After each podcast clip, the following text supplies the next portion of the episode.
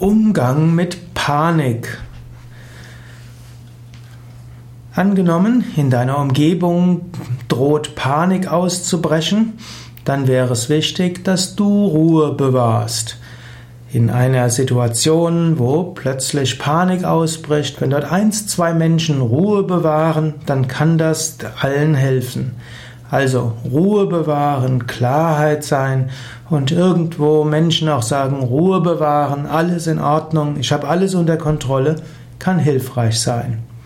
Angenommen, ein Mensch in deiner Umgebung droht eine Panikattacke zu haben, dann gibt es wieder verschiedene Möglichkeiten.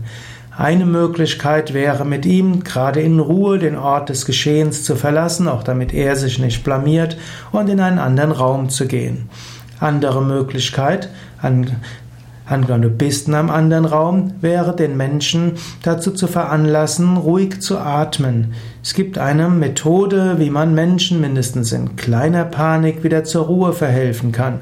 Du kannst ihnen sagen, atme sanft ein, langsam vollständig aus. Sanft ein, langsam vollständig aus.